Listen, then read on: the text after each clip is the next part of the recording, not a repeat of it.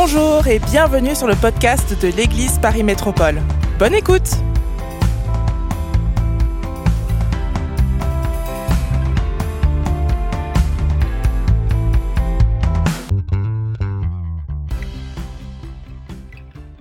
Alléluia.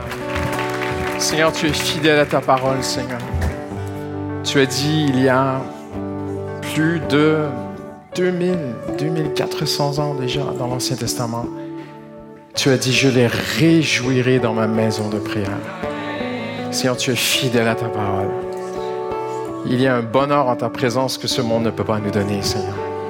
Il y a une joie à prier, à se joindre, à se mettre d'accord avec quelqu'un et prier ensemble. Il y a une joie à chanter ton amour ce soir, Seigneur. Il y a une faim dans nos cœurs pour ta parole, Seigneur. Pour te connaître, toi. Pas seulement le livre, Seigneur, mais l'auteur ce soir, Seigneur. Alors nous disposons à ces instants nos cœurs, Seigneur. Tu iras plus loin que les limites de mon intelligence. Tu iras beaucoup plus loin que les limites de mes paroles ce soir, Seigneur. Tu as choisi les choses faibles, Seigneur. Alors tu t'es tourné vers moi et tu m'as demandé de parler pour toi, Seigneur. Afin que toute la gloire te revienne, Seigneur. Lorsque tu trouves un homme faible, tu lui dis, ma grâce te suffit. Et il répond comme l'apôtre Paul, la grâce de Dieu a surabondé pour moi. Alors ce soir, Seigneur, nous nous mettons vraiment au bénéfice de ta parole, Seigneur. Tu veux parler à quelqu'un ce soir. Tu n'es pas le Dieu de la foule, Seigneur. Merci, merci pour cette maison de prière, Seigneur, aussi. En si grand nombre, nous sommes là ce soir au cœur des vacances de l'été, Seigneur. Mais tu n'es pas le Dieu de la foule, Seigneur. Tu es le Dieu du corps, de l'Église, comme une seule personne. Ton épouse, Seigneur. Et tu es ce Dieu qui voit une personne ce soir. Un Dieu personnel. Hallelujah. Alors, Seigneur, nous croyons en ta parole ce soir, Seigneur. Tu nous touches comme personne ne touche. Au nom de Jésus. Tous ceux qui l'aiment disent Amen. Amen. Hallelujah. Amen. Hallelujah. Amen. Hallelujah. Tournez-vous vers deux, trois personnes ce soir et dites-leur, là, là, là, vraiment, j'espère que ton cœur est ouvert parce que vraiment, le Seigneur va nous faire du bien ce soir.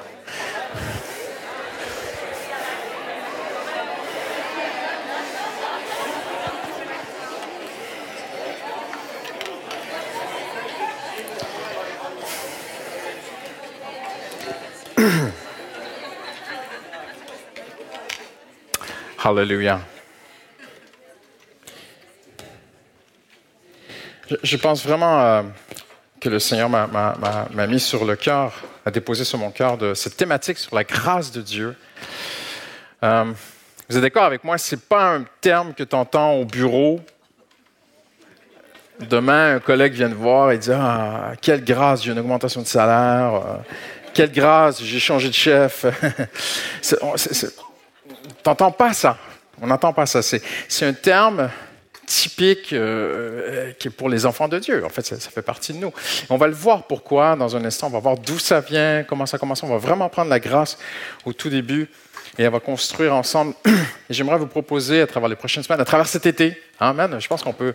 Je pense, je disais à Pasteur Mathieu, on marchait sur la rue ensemble tout à l'heure, je disais, nous, on ne met pas la clé dans la porte l'été, Amen, à l'église. Ah non, non, non, non, on continue, on croit qu'on peut avoir un super été avec Jésus. Amen. Hallelujah. Et euh, euh, donc, vous avez vu la grâce, on l'a chanté, on l'a prié, et, vu que je fais une étude là, sur la grâce, eh bien, je, je porte plus attention aux grâce, grâce, grâce. Dans mes entretiens, quelqu'un disait grâce tout à l'heure. Ma femme a dit grâce dans sa prière, quelqu'un d'autre a dit grâce dans sa prière. On a chanté à peu près dans tous les chants, il y avait le mot grâce. Est-ce qu'il y a des sœurs qui s'appellent grâce ce soir? Eh ben oui. c'est un, excellent, un beau prénom. Et, et euh, le chant le plus connu au monde de tous les chrétiens du monde entier, et même les non-chrétiens connaissent, c'est Amazing Grace.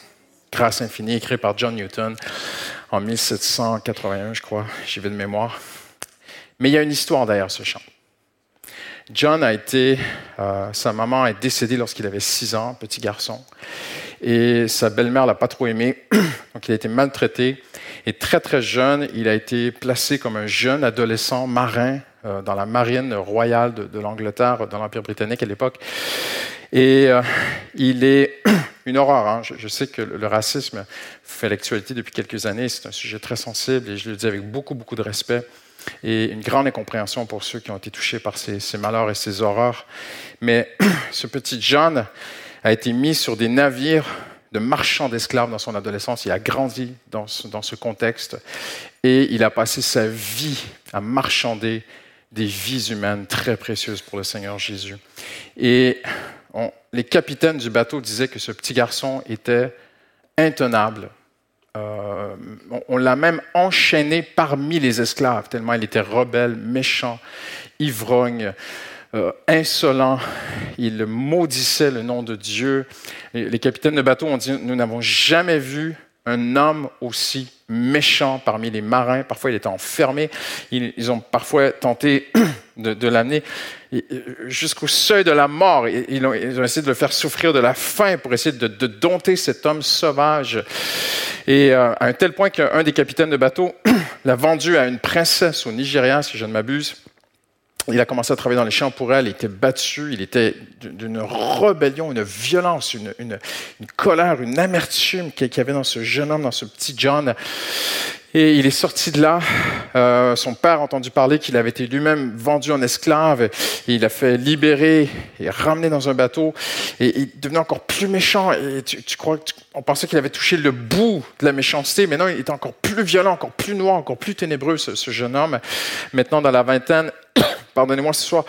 Et il arrive à, un moment de sa vie où, euh, les capitaines de bateaux, insupportables, ils, soulevaient d'autres marins contre les capitaines, conduisaient dans des mutineries parfois. Une bête, une bête sauvage, ce jeune homme, de colère, juste parce que quand il était petit, il y avait quelque chose dans son cœur qui n'avait pas été réglé. Et il se retrouvait dans une tempête, et on ne savait plus quoi faire avec lui. Et la tempête a duré 14 jours. Il n'arrivait plus à rentrer en Angleterre. Et pour la première fois, il a dit, il s'est attaché à la barre et il essayait nuit et jour. Les, marins ne dormaient plus, ne pouvaient plus manger. La, tempête était si violente. À l'époque, vous savez, les bateaux de, à voile, de bois d'époque. Et ces marins croyaient mourir. et ils ont entendu un miracle, quelque chose d'inespéré. John dit à un moment donné, à travers le, vous devez imaginer la pluie battante, les flots, les marins qui essaient de, sortir l'eau, les bateaux, son navire était à moitié coulé. Et, pendant 14 jours, c'est cette guerre contre une tempête. Et à un moment donné, on entend John murmurer dans la tempête que Dieu ait pitié de nous. Jamais entendu. Un jeune homme se tournait vers Dieu. Et pendant 14 jours, il dit que Dieu ait pitié de nous. Et après 14 jours, la tempête s'arrête. John tombe à genoux et dit Dieu est vivant. Dieu est vivant. Il rentre à bon port. La vie reprend son cours. Et souvent, qu'est-ce qui se passe? Quand tout va bien? On retourne à ce qu'on était. Et vous pensez que John s'est converti, s'est donné à Jésus? Eh bien non. Il est devenu encore pire qu'avant. Il est devenu capitaine de navires d'esclaves. Il part aux États-Unis. Je ne raconte pas le mal qu'il a fait à des gens. Et il est tombé malade, très malade, a failli mourir. Il est tombé à genoux. Il a dit au secours, Dieu. Et Dieu l'a relevé. Et là, on se dit, mais il est venu à Jésus. Eh bien non. Il est reparti dans son malheur. Et finalement, il est tombé comme mort. On dit, il collapse en anglais. Il s'est effondré sur le navire à l'âge de 30 ans seulement rentrer à bon port, ne pourra plus jamais être un marin. Il s'assoit dans une maison et là, Dieu l'arrête. Il se met à lire la Bible. Et petit à petit, il commence à réaliser tout le mal qu'il a fait autour de lui. est-ce que Dieu peut me pardonner? Est-ce que Dieu peut sauver un homme comme moi après tout ce que j'ai fait? Et il accepte Jésus comme sauveur personnel. Dieu le pardonne, Dieu lui met une paix dans son cœur. Il naît de nouveau, il devient un nouvel homme extraordinaire. Et il demande à devenir pasteur. Et les autorités de l'époque pastorale disent non, on n'aura pas un pasteur comme ça. Un homme, qui parlait un peu rustre, même s'il était né nouveau quand même. Hein. Mais un pasteur a eu compassion de lui. Il a proposé dans sa région, il était et finalement John Newton est devenu pasteur. Il a écrit cet hymne, Grâce infinie de notre Dieu, qui un jour m'a sauvé. Mais ce n'est pas la bonne traduction. La vraie traduction est celle-ci. Grâce incroyable, amazing en anglais. It's amazing, c'est indescriptible. Grâce impossible à décrire, inimaginable. Amazing grace. How sweet the sound. Oh, que le son était doux lorsque Dieu est venu parler à mon cœur. Oh, qu'il était doux ce son qui a sauvé une épave comme moi. Ça, c'est la vraie traduction de grâce infinie. Grâce infinie. Oh, qu'il était doux ce son qui est venu dans mon être, le son de la voix de Dieu, qui a sauvé une épave comme moi. C'est pas beau comme histoire? Et je pourrais vous raconter encore beaucoup de choses sur sa vie, parce que John, alors qu'il était âgé, un jeune homme est venu le voir, qui était un, politicien qui était au Parlement de Londres, très très connu, si je nomme son nom, tout de suite, plusieurs vont, le, reconnaître. Wilberforce, qui est venu vers lui, qui lui a dit Je, suis un parlementaire au Parlement de Londres, le plus grand empire au monde, l'empire britannique, et, j'ai donné mon cœur à Jésus. J'ai accepté Jésus. Et, qu'est-ce que je fais de ma vie maintenant? Est-ce que je quitte la politique? Et une phrase de John Newton à ce jeune homme, il lui a dit Sers Dieu là où tu es. Et c'est ce jeune homme qui a porté la cause de l'abolition de l'esclavage jusqu'à sa fin. Ça lui a pris des années. Et Wilberforce est décédé avant le vote. Il était, malade, il est décédé avant que ça soit voté. Mais ça a été voté et l'abolition de l'esclavage a été décrétée en Angleterre. Ça fait une onde mondiale qui a touché les États-Unis. Les États-Unis ont aboli l'esclavage après. La France a aboli l'esclavage. Tout, ça fait un, nom de choc incroyable. À partir de cette phrase d'un homme qui a connu la grâce de Dieu, qui dit à un jeune homme, Sers Dieu là où tu es. Mais Dieu était tellement bon. Wilberforce n'a pas vu l'abolition de l'esclavage, mais John Newton, qui était maintenant âgé et aveugle, a reçu la bonne nouvelle quelques semaines ou mois avant de lui-même partir avec le Seigneur. C'est bon, c'est terminé cette histoire. Et quelle paix pour lui. Et c'est une introduction pour moi qui est très forte, parce que lorsqu'il dit Amazing grace, grâce incroyable, indescriptible, en fait, il vient de donner la vraie définition de la grâce que je vais vous montrer ce soir. Parce qu'il n'y a pas de définition à la grâce de Dieu. Avez-vous remarqué, 1 Corinthiens 13 définit l'amour. L'amour est. Hébreu 11. Or, la foi est. Mais je n'ai pas trouvé, et je, suis humble, hein, vous pouvez corriger mes propos, je n'ai pas trouvé de texte dans la Bible qui dit la grâce de Dieu, c'est ceci ou c'est cela. Pourquoi?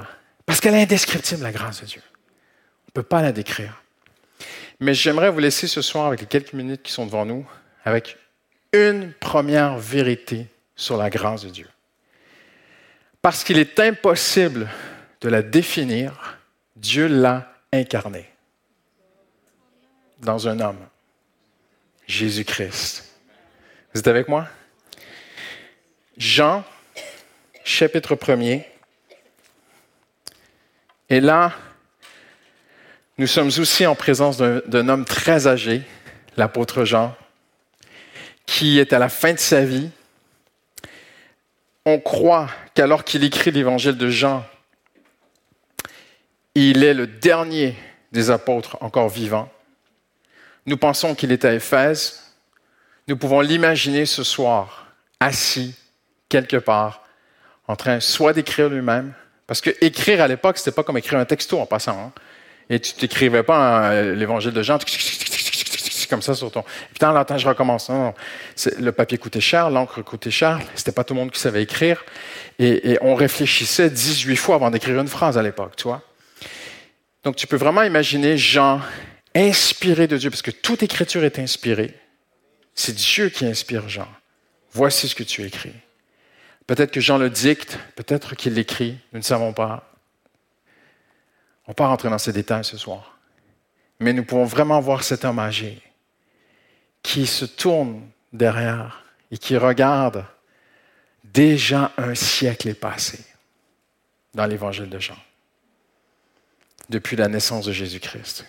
Déjà à peu près 70 ans de vie d'Église. Pierre est décédé dans les jardins de Néron. Paul aussi est décédé à Rome. Qu'est devenu l'Église? Des milliers de chrétiens ont été tués. Mais l'Évangile avance, se multiplie, va dans le monde entier. Et les chrétiens qui sont habitués depuis le premier jour à vivre dans, la résistance et la persécution sont quand même des gens très heureux. Ils ont une grâce de Dieu. Alors il arrive au verset 14 et dit ceci, La parole s'est faite homme. Elle a habité parmi nous, pleine de grâce. Pleine de grâce. Une autre traduction dit plénitude de grâce, fullness. Jésus, regardez-moi ici maintenant un instant, Jésus est la plénitude de la grâce. Il est la grâce. La grâce, ce n'est pas une chose. La grâce, c'est Jésus. Il y a des déviances aujourd'hui dans notre monde évangélique. Parfois, on adore la grâce. J'ai entendu des gens dire Je remercie la grâce, chantons la grâce, prions la grâce. Qu'est-ce que tu me racontes là? Moi, je ne prie pas la grâce, moi, je prie Jésus. Moi, j'adore pas la grâce, j'adore Jésus. Je ne remercie pas la grâce. Après, je peux comprendre l'aspect poétique dans certains chants, des choses comme ça. Il n'y a pas de problème. Ou même si quelqu'un, euh, dans ses discours, dans ses propos, veut démontrer un certain aspect poétique, on peut comprendre pour un instant. Mais la grâce ne doit pas devenir le centre du christianisme. Le centre du christianisme, c'est Christ. Moi, je ne marche pas avec la grâce, je marche avec Jésus. Mon ami, ce n'est pas la grâce, c'est Jésus. Parce que c'est lui l'incarnation de la grâce. Toute grâce vient de lui. Tout secours, on va le voir dans un instant, la définition de la grâce. Tout ce que tu appelles grâce, tout ce qui est bon de Dieu, tout ce qui est beau de Dieu, tout ce qui est volontaire chez Dieu pour nous aider, pour nous sauver, est en Jésus. Il est la plénitude de la grâce. Il est tout ce que j'ai toujours cherché. Alors moi, je n'ai pas donné ma vie à la grâce, hein. j'ai donné ma vie à Jésus. Juste qu'on soit bien d'accord là. Nous avons tous reçu de sa plénitude. Nous avons tous reçu de sa plénitude. Mais il est la plénitude de la grâce. Et là, regardez ce que j'en dis. Nous avons tous reçu de sa plénitude grâce sur grâce. Et notre traduction dit grâce par-dessus grâce. Grâce in grâce, like building blocks, comme des éléments qui se construisent, des briques qui se mettent les unes sur les autres. Paul dira de gloire en gloire, grâce en grâce, grâce sur grâce. Dieu veut mettre la grâce dans ta vie. Une fois qu'elle est là, il veut mettre encore une autre brique de grâce dans ta vie. Et une autre grâce, une autre grâce, une autre grâce, une autre grâce. Et que ta vie soit construite par la grâce de Dieu. Grâce sur grâce. Et Jean inspiré de Dieu, âgé, inspiré, écrit. Il regarde un, siècle de christianisme depuis la naissance de Jésus. Et il dit, c'est extraordinaire. Le Seigneur a été fidèle pour ses enfants. Quelqu'un dit Amen ce soir. À travers les persécutions, certainement que Jean a connu des chrétiens dont la maison a été brûlée, ils ont tout perdu. Jean a côtoyé ces choses.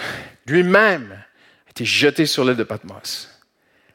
Mais il dit, grâce sur grâce, la grâce de Dieu. Et en fait, Jean utilise un langage qui n'était pas là avant Jésus-Christ. Le langage de la grâce, c'est un langage qui est né, c'est un terme, la grâce, oui, c'est carré, c'est en grec, mais pour les Grecs, le sens de la charisme n'était pas comme pour les chrétiens. Chez les Grecs, la grâce, c'était une faveur. Ou une femme, on pourrait dire une femme avait une démarche gracieuse, tu vois, mais ça s'arrêtait là. Et en fait, on va le voir à travers cette série, Paul et les apôtres vont amener une nouvelle définition de la grâce. La grâce, n'est pas qu'un comportement gracieux ou joli ou beau, mais il faut toujours associer la grâce à la beauté. Il y a, une beauté en Jésus-Christ. Il y a une beauté dans le caractère de Dieu lui-même. La personnalité de Dieu, son caractère est beau. Il est gracieux. Dieu veut accorder sa faveur à ses enfants, une faveur imméritée que John Newton a connue lorsqu'il dit Amazing Grace. Dieu a fait de moi son serviteur. Incroyable. Et Dieu est tellement gracieux quand tu y penses qu'il a pris l'un des pires pécheurs que l'humanité a connu. Il a dit, le chant qu'il va écrire, j'en ferai le, chant le plus connu dans tout le christianisme. Amazing Grace. Ça, c'est la grâce de Dieu. S'il y a un homme qui ne méritait pas d'écrire un chant pour Dieu, c'était John Newton. Et Dieu, comme Paul le dit hein, de lui-même, dit, j'étais le pire. Et Dieu sait aller chercher les pires et démontrer sa grâce, qu'il est gracieux.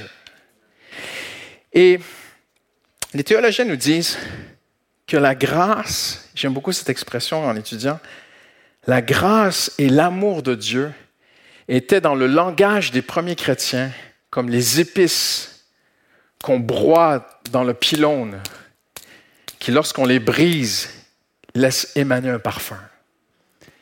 Et quand les chrétiens parlaient, parce que les archéologues, les historiens ont une quantité inimaginable de lettres que les premiers chrétiens s'écrivaient les uns aux autres, qui ont été lues, qui ont été étudiées. Et même certaines de ces lettres ont été écrites avant la Bible. Je ne parle pas de l'Ancien Testament, bien sûr, avant les évangiles. Et quand on, voit ce que les, comment les chrétiens s'écrivaient, comment ils parlaient, comment, il y avait ces épices. Il y avait ce, ce parfum, cette explosion de positivisme chez des gens qui souffraient, qui étaient persécutés. Il y avait un bonheur dans leurs écrits. Et les historiens, les théologiens disent, mais la grâce c'était comme une explosion d'épices de saveur chez les premiers chrétiens. La grâce de Dieu est là, mon frère. Dieu est avec toi. Le Seigneur est fidèle. Comptons sur sa grâce. Tout ça, c'est du jargon évangélique chrétien. On est d'accord, hein? Je l'ai dit en introduction, tu verras pas ça demain au bureau, hein? Mais c'est quelque chose qui est à nous. Et, qui, et c'est quelque chose qui est précieux. Amen. Je suis d'accord que les chrétiens doivent se faire comprendre et que le monde doit un peu comprendre comment on parle, sinon ça fait un peu bizarre et sectaire, on est d'accord. Mais il y, a, il y a un contrebalan tout ça. Nous ne pouvons pas changer le langage des chrétiens pour que le monde comprenne tout. Le monde aussi a besoin d'apprendre. Quand on vient à Christ, on apprend une nouvelle langue. Si tu deviens informaticien, informaticien, j'ai appris un nouveau mot la semaine dernière, IT. C'est ça, José? C'est IT. J'ai oublié ce que ça voulait dire. Mais ça fait partie du monde informatique. Mais si tu veux devenir informaticien, tu vas apprendre des mots. Si tu veux devenir chrétien, tu vas apprendre aussi nos mots. Pas M-A-U-X, M-O-T-S. Et un de nos mots qui nous échappe, c'est la grâce de Dieu. Dieu est gracieux. Hallelujah. Alors, j'aimerais vous présenter en, terminant ce soir. On introduit, on va continuer dans les prochaines semaines. Quelle introduction, hein? J'ai écrit dans mes notes, il est impossible de définir la grâce. Bon, la soirée est terminée. Mais j'en suis convaincu. Il est impossible de définir la grâce de Dieu. La grâce de Dieu s'est incarnée. Il te faut une révélation de Jésus. Et quand tu as une révélation de Jésus, tu as une révélation de la grâce de Dieu. Je termine avec ceci ce soir. La première révélation de la grâce de Dieu, si vous pouvez tourner avec moi dans Exode, chapitre 34, Et on va conclure.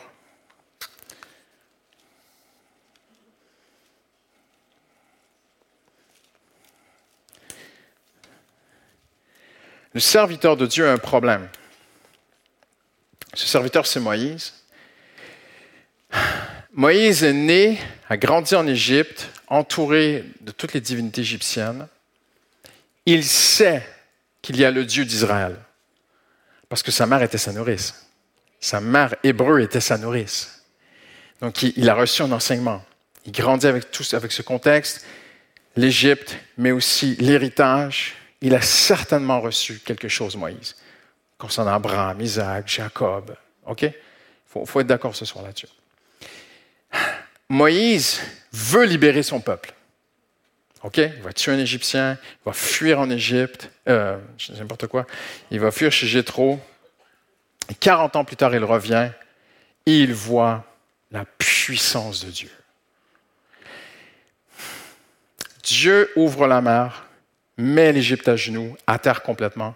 Dieu ouvre la mer sans effort. Dieu fait tout ça. Ouais, pas de problème pour Dieu. Il libère son peuple. Ils arrivent au veau d'or et Dieu dit. Euh, Mathieu a prêché un très beau message ce matin. Euh, qui a prêché ce matin? Samuel Salmeron. Très, très beau message sur Exode 34. Et Moïse va intercéder. Va intercéder, non, et Dieu veut détruire le peuple. Et, et Moïse dit, non, repens-toi de ta colère. Et, Dieu est ému, et Dieu est touché. Et puis, mais quelque chose reste dans Moïse. Quelque chose manque chez Moïse. Alors Dieu dit, je, n'irai plus avec vous. Je vais envoyer mon ange, mais je ne peux pas. Parce que si je viens un instant, je vais détruire tout le peuple. ils sont tellement rebelles. Alors quelque chose chez Moïse qui grandit là. Il y a une défaillance. Alors Moïse descend du Sinaï. Regardez ce qu'il fait. Il met le veau d'or en poussière. Mais même avant, il prend les tables de la loi. Il se met en colère et il les brise. Est-ce que Dieu lui a demandé de faire ça? Non. Il se met en colère, mais il a vu Dieu en colère. Suivez-vous bien. Il connaît le Dieu puissant. Il connaît le Dieu redoutable. Il connaît le Dieu qui est plus fort que les autres dieux. Alors Moïse est dans, le contexte de l'époque. À l'époque, on croyait que les dieux partaient en guerre contre les autres dieux avec l'armée.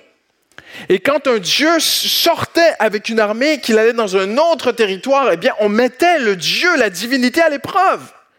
Est-ce que notre Dieu, en franchissant la frontière, parce qu'on croyait que les dieux étaient territoriaux, est-ce que notre Dieu, en l'amenant combattre contre un autre peuple, est-ce que notre Dieu sera plus fort que l'autre peuple? Et s'il gagnait, ah, notre Dieu est plus fort. Donc c'était toujours une question de force, de rapport de force et les sacrifices et la relation que tous les peuples avaient. Tous, tous, croyez-moi, j'ai étudié. Vraiment. Vraiment, si vous n'êtes pas d'accord, venez me voir. Je vais vous le prouver. Je suis très, très sûr de moi-même. 100% de ce qu'on connaît aujourd'hui des peuples de l'époque, leur lien, leur rapport avec leur Dieu était un rapport de peur. Et Dieu vient, brise l'Égypte, libère son peuple. Mais il leur dit, j'ai pénétré leur douleur leur, et je veux les sauver. Donc, on voit l'amour de Dieu qui transpire, mais on voit surtout la puissance de Dieu. Et Moïse voit tout ça. Et Dieu dit, je vais les détruire. Moïse intercède. Et Dieu, ah, tu regrettes. Et puis, OK, je leur pardonne, mais je n'irai pas avec eux. Oh, quand même un autre coup de colère. Et puis, et puis qu'est-ce qu'il fait? Mais ben, il répète ce qu'il a vu. Il brise les tables. Il brise le veau d'or. Il leur fait boire le veau d'or. Est-ce que Dieu leur a demandé de boire le veau d'or? Non. C'est une initiative que Dieu lui a jamais demandé. Et moi, il se retourne vers Dieu. Mais si tu ne, me dis pas qui marchera avec nous, ne nous fais pas partir d'ici. On aime cette promesse, cette prière d'Exode 33. Et Dieu dit, j'irai moi-même marcher avec vous. Ah, fiou. Ah, tu ne nous abandonnes pas. Ah, maintenant j'ai une dernière requête, oh Dieu. Montre-moi ta gloire. Non. Non. T'as assez vu ma gloire, mon gars. T'as vu des bombes nucléaires péter de partout, là. T'as vu la puissance de Dieu. Il te manque quelque chose, Moïse. Et Dieu lui dit, tu vas revenir ici sur le Sinaï, mais je vais te montrer quelque chose que tu ne sais pas de moi. Il te manque quelque chose. Et parce qu'il te manque quelque chose de moi, tu me représentes mal. Tu as brisé l'état de la loi.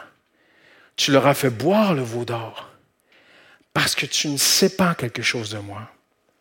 Alors reviens demain et je vais te dire, tu connais mon nom, Yahweh, mais tu ne connais pas la définition de mon nom.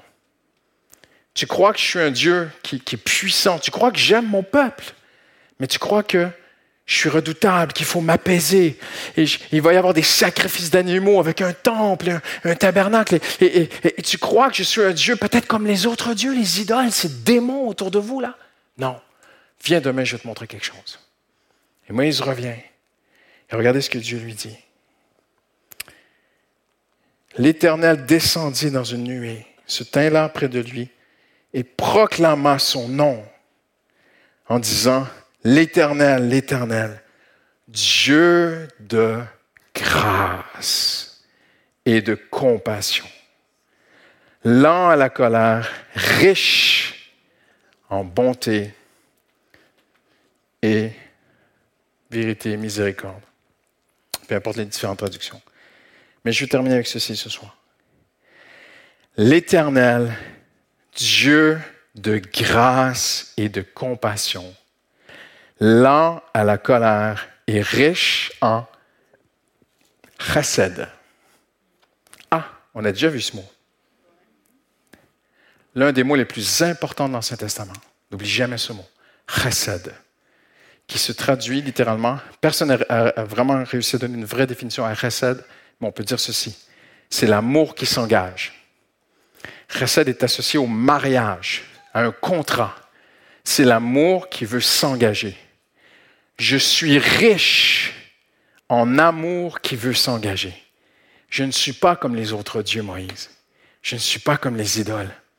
Je ne suis pas un Dieu terrorisant, effrayant. Je n'appelle pas mon peuple à avoir une relation de peur avec moi. Non, je suis un Dieu de grâce, de miséricorde, d'amour. Je suis riche en recède. Et il y a ce fil à travers l'Ancien Testament. Et on va conclure comme ceci ce soir, même ça fait huit fois que je conclue, je sais. Il y a ce fil de recède et de chen. Chen et recède en hébreu. Chen, c'est la grâce dans l'Ancien Testament. Recède, c'est l'amour qui s'engage, qui arrive, qui arrive, qui arrive, qui arrive, qui arrive, qui arrive jusqu'où? Dans un désert, avec un homme qui persécutait l'Église qui était méchant, qui a rencontré Jésus sur la route de Damas, l'apôtre Paul, et qui se cache pendant trois ans, et qui lit, il lit, il lit, il lit, il étudie. Mais qu'est-ce qu'il lit? Il lit ça, l'Ancien Testament. Et il voit le fil. Ah, mais Dieu ne m'a jamais demandé de persécuter l'Église. Mais Dieu n'est pas méchant, mais il n'est pas violent, mais il n'est pas comme... Mais quelle, quelle image de Dieu j'avais. Et Paul va développer ce mot. Nouveau, la grâce. Dieu est gracieux. Et à un moment donné, dans ses problèmes, Paul va crier à Dieu, Seigneur, enlève tel truc de ma vie. Et Dieu lui-même lui répond de façon surnaturelle. Ma grâce te suffit. Et là, il entend, sûrement il a entendu la voix de Dieu utiliser aussi le mot charisme. Mon charisme, ma grâce te suffit. Et à la fin de sa vie, dans un donjon à Rome, une maison à Rome, pardon, Paul écrit à Timothée, la grâce de Dieu surabondé. En, grec, Paul dit littéralement, j'ai eu trop de grâce. Il y en avait trop. Dieu m'a trop aidé, en fait. C'était une abondance. Amen. On va se lever ensemble en terminant.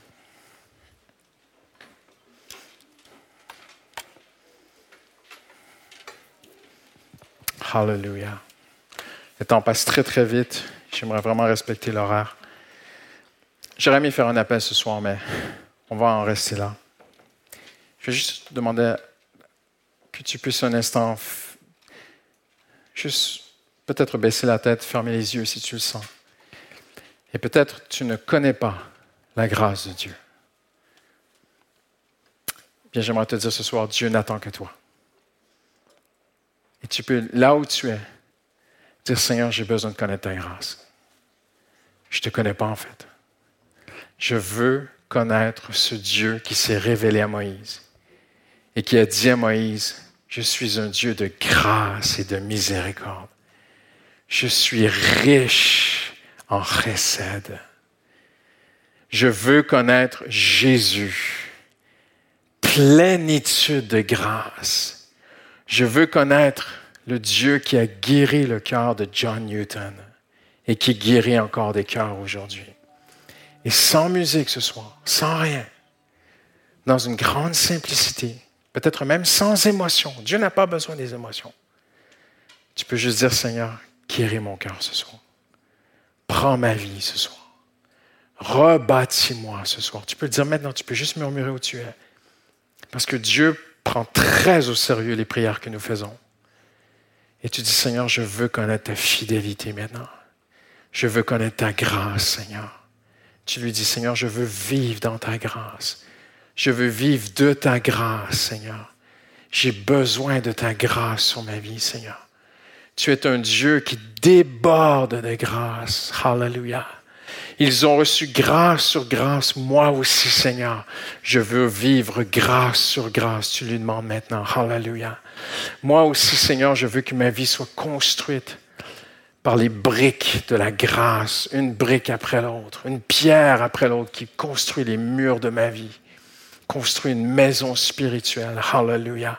Je veux que tous les aspects de ma vie soient construits par la grâce de Dieu. Tu lui dis maintenant, ma foi construite par la grâce de Dieu. Ma marche avec Dieu construite par la grâce de Dieu. Tu lui dis, mon couple construit par la grâce de Dieu, pas par des méthodes humaines, mais par la grâce de Dieu. Hallelujah. Seigneur, mon estime de moi, peut-être que des gens t'ont brisé et le Seigneur peut guérir. La grâce de Dieu peut le faire. Hallelujah. Le Seigneur, que ce soit tes finances, que ce soit tes besoins les plus essentiels, le Seigneur sait. Sa grâce peut surabonder. Seigneur, j'ai besoin que tu diriges ma vie. Peut-être tu ne sais pas de quoi demain sera fait. Tu ne sais pas où tu iras demain.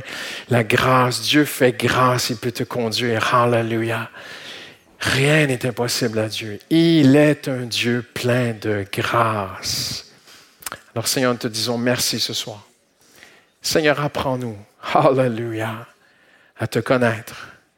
Plus nous connaîtrons Jésus, plus nous connaîtrons la grâce de Dieu. Et plus nous connaîtrons la grâce de Dieu, plus nous saurons que c'est Jésus qui agit. En ton nom, nous avons prié.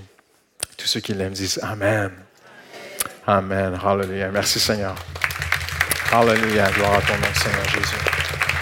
Hallelujah. Amen. Que le Seigneur vous bénisse, qu'il vous raccompagne.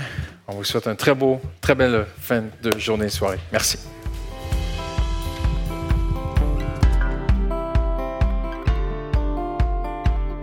Merci d'avoir écouté le podcast de l'Église Paris Métropole. Retrouvez toute notre actualité sur notre site monégliseaparis.fr et sur nos réseaux sociaux Instagram, Facebook et YouTube Église Paris Métropole.